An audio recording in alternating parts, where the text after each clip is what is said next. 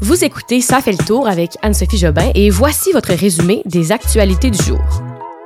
Deux mois de guerre en Ukraine. Macron l'emporte dans une France plus divisée que jamais et Elon Musk rachète officiellement Twitter. Hola tout le monde, bon lundi. Je suis enfin guérie de ma, je sais pas ce que j'avais un rhume interminable. J'ai une voix normale enfin et je suis de retour au Québec, donc je vais pouvoir arrêter de vous casser les oreilles avec mes histoires de Paris. Et on y va avec les nouvelles d'aujourd'hui. Nous sommes le lundi 25 avril. On commence avec les actualités sur le conflit en Ukraine comme d'habitude. Premièrement, ce matin, Mariupol a eu, en bon français, un petit break lorsque Moscou a annoncé un cessez-le-feu là-bas pour permettre aux civils de quitter le complexe. Le complexe, là, c'est une usine, en fait, euh, métallurgique qui s'appelle Azovstal, une usine qui a été endommagée en mars 2022 lors du siège russe et qui, depuis la mi-avril, est occupée par la résistance organisée par les forces ukrainiennes. On parlerait là de près de 1000 civils qui sont toujours dans cette usine-là, qui sont réfugiés. D'ailleurs, il, y a certaines images qui ont été filmées à l'intérieur de ce complexe. On peut y voir là, des lits qui sont improvisés au sol, des cordes à linge qui sont installées pour faire sécher des vêtements, de produits d'hygiène, donc une image troublante quand même d'un enfant qui dort en portant un sac de plastique à la place d'une couche. Il y a des témoins qui parlent du fait que les enfants ils sont coincés depuis un mois et demi, donc un mois et demi sans voir le soleil, ce qui est très difficile. Je vous rappelle que les forces russes avaient demandé à ces Ukrainiens de se rendre et eux avaient bien refusé. Donc euh, oui, on a un cessez-le-feu annoncé par Moscou, mais aucun accord n'a été conclu aujourd'hui pour créer un couloir humanitaire, là, selon Kiev. Alors, toutes ces déclarations de Moscou serviraient à rien s'il n'y a pas de couloir pour euh, leur permettre d'évacuer. On parle donc de 1000 personnes, comme je disais, dans cette usine, mais ce sont toujours 100 000 environ qui seraient coincés à Mariupol, cette ville qui est vraiment en ruine. Autre point intéressant qui marque l'actualité de ce conflit aujourd'hui, c'est au sujet de la déclaration du chef du Pentagone, le département de la défense des États-Unis. Le chef a affirmé que l'Ukraine peut, si elle a de bons équipements, gagner la guerre contre la Russie. Le chef du Pentagone là, revenait d'une visite à Kiev avec le secrétaire d'État américain.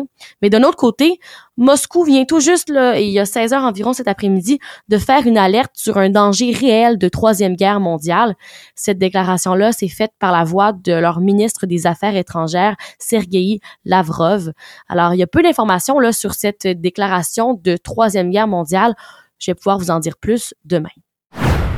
C'était une journée de vote très importante hier dans l'actualité, pas seulement ici au Québec avec euh, vos votes pour Christelle Mongeau qui a remporté l'édition 2022 de Star Academy. Non, non, on parle d'un vote beaucoup plus important en France. C'était le deuxième tour de la présidentielle française dont on vous a beaucoup parlé dans les dernières semaines. C'est donc Emmanuel Macron qui a remporté l'élection présidentielle française face à Marine Le Pen. La victoire de Macron là, marque la première fois qu'un président français est réélu pour un second mandat de cinq ans. La dernière fois, c'était avec Jacques Chirac en 2002. Et euh, c'est qui qui affrontait Chirac à cette époque? Question quiz. Eh bien, c'était Jean-Marie Le Pen, le père de Marine, comme quoi euh, l'histoire se répète parfois. Le président sortant, euh, Macron, a obtenu 58,5% des votes comparativement à Marine Le Pen qui en a obtenu que 41,5% C'est une bonne performance malgré tout pour Macron qui, selon les sondages, devrait, devait l'emporter par 53% des votes, donc quand même 5,5% de plus que prévu. Il s'agit tout de même d'une baisse pour Macron qui avait remporté l'élection de 2017 encore une fois contre Le Pen avec plus de 66% des votes. On se rappelle que pour Le Pen, ça avait vraiment mal été au débat avant le vote du deuxième tour, donc ça avait vraiment avantagé Macron à ce moment-là. Le Pen a quand même mieux performé cette fois-ci.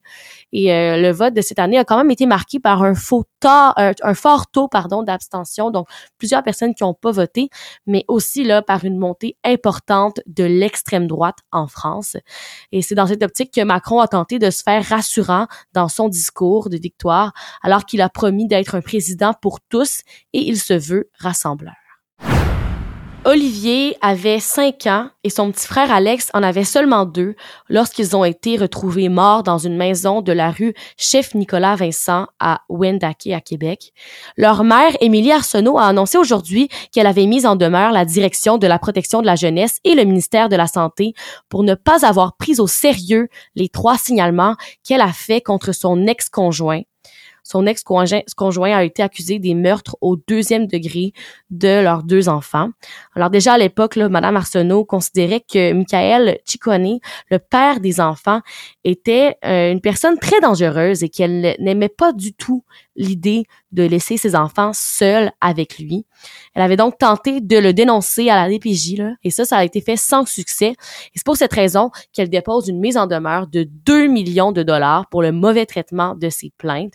Le ministère délégué à la Santé et les services sociaux, Lionel Carman, avait recommandé de produire un rapport d'enquête pour tenter d'expliquer là, comment euh, ça, ça a pu arriver, parce que c'est quand même grave. Et dans la lettre qui a été déposée, on peut y lire que cela ne serait pas arrivé si la DPJ avait fait son travail. Qui aurait cru, c'est maintenant officiel en date d'aujourd'hui. Elon Musk, le dirigeant de l'entreprise d'automobile Tesla, est désormais le propriétaire de Twitter. Et euh, c'est une grosse nouvelle. Là. Musk et les dirigeants du réseau social se sont entendus pour un montant de 44 milliards de dollars. C'est énormément d'argent. Ça correspond à environ 16 de la fortune personnelle de Musk pour acheter la plateforme. Quelques-unes des propositions faites par Musk s'il devenait propriétaire du site Internet, c'était de relaxer les règles sur le contenu qui peut être diffusé pour permettre une plus grande liberté d'expression. On parle notamment de débloquer l'accès à la plateforme à Donald Trump qui a été banni l'an dernier là, pour avoir incité à la violence dans ses tweets, ce qui aurait donc encouragé ses partisans à se rendre au Capitole lors de l'assaut le 6 janvier 2021. Alors, ces nouvelles règles de Elon Musk pourraient permettre euh, à, Donald Trump de retrouver son compte Twitter. Il y a d'autres changements aussi qui sont proposés, dont l'ajout d'un bouton qui permettrait aux utilisateurs de modifier leurs publications après les avoir faites, aussi de s'attaquer aux problèmes de robots qui utilisent le site et aussi de faire diminuer le spam sur la plateforme. Je commence cette nouvelle avec la citation de papa, la citation du jour en lien avec l'actualité. Et euh, c'est en lien avec Guy, Guy, Guy. Je fais référence à Biz de Loco Locas qui y est allé avec une puissante poésie au sujet de Guy Lafleur. Et c'est ce qui suit. Lafleur, tellement enraciné au Québec qu'on l'aurait cru la fleur s'est finalement fanée le jour de la terre, tout en dignité, dans son jardin secret. Alors, des paroles de Biz, je trouvais ça vraiment beau. Donc, c'est euh, hier que l'ancien numéro 10 des Canadiens de Montréal, Guy Lafleur, a eu droit à une ovation de 10 minutes et 10 secondes au Centre Bell.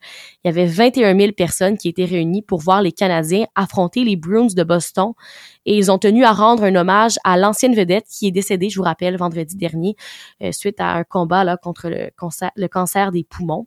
Alors, à deux reprises, l'annonceur des Canadiens a tenté de reprendre la parole pour continuer la cérémonie en l'honneur de Guy Lafleur, mais sans succès, là, la foule ne semblait pas prête à laisser leur héros national partir. On continuait à applaudir et à lui rendre hommage. Les Canadiens ont d'ailleurs retiré toutes les annonces publicitaires qui se trouvent habituellement sur les bandes de la patinoire pour les remplacer par des logos du Canadien. On avait aussi la signature de la fleur, sa date de naissance et euh, de décès et son numéro 10. Suite à cette belle cérémonie, les Bruins et euh, les Canadiens se sont livrés un quand même bon match, hein, faut le dire. Le Canadien tirait un peu de la patte par la marque de 4-1 en début de troisième période. Ils ont tenté vraiment fort une remontée, mais sans succès. Ils se sont donc inclinés par la marque de 5-3. Il s'agit de la neuvième défaite de, de suite des Canadiens de Montréal eux qui sont tombés au dernier rang de la Ligue nationale de hockey. Faut dire que c'est quand même une situation qui plaît à plusieurs fans qui espèrent les voir remporter le premier choix au repêchage là, qui va se dérouler à Montréal cet été. Et euh, à la suite du match, les joueurs des Canadiens ont tenu à rendre un dernier hommage à Guy Lafleur en allant sous sa bannière et en levant leur bâton au ciel, un geste qui a été très apprécié par l'entraîneur-chef des Canadiens, Martin Saint-Louis. Et finalement, dernière petite actualité sur le Canadien de Montréal, euh, le gardien de but, Kerry Price, a été choisi comme nominé par les Canadiens de Montréal pour le trophée Bill Masterton, qui est remis aux joueurs ayant démontré le plus de persévérance et d'esprit d'équipe au courant de la saison 2021-2022. Alors, le dernier joueur des Canadiens qui avait remporté cet honneur-là, c'était Max Pacioretty en 2012, qui lui aussi là s'était remis d'une grave blessure survenue l'année précédente. On termine ça avec un petit retour dans le passé. Je vous parle de ce qui s'est passé un 25 avril en 1945, l'année que la guerre s'est terminée, la Deuxième Guerre mondiale. En fait, c'était le jour de l'Elbe.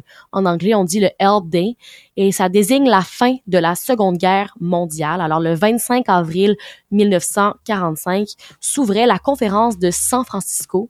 Les représentants des nations libres élaboraient la charte de l'ONU et le même jour, les armées américaines et soviétiques se sont joints à Berlin. C'est pratiquement donc la fin des combats en Europe et c'était le 25 avril 1945.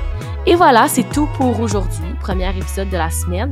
Je vous retrouve demain encore une fois pour vous résumer des nouvelles du jour. Bonne soirée tout le monde.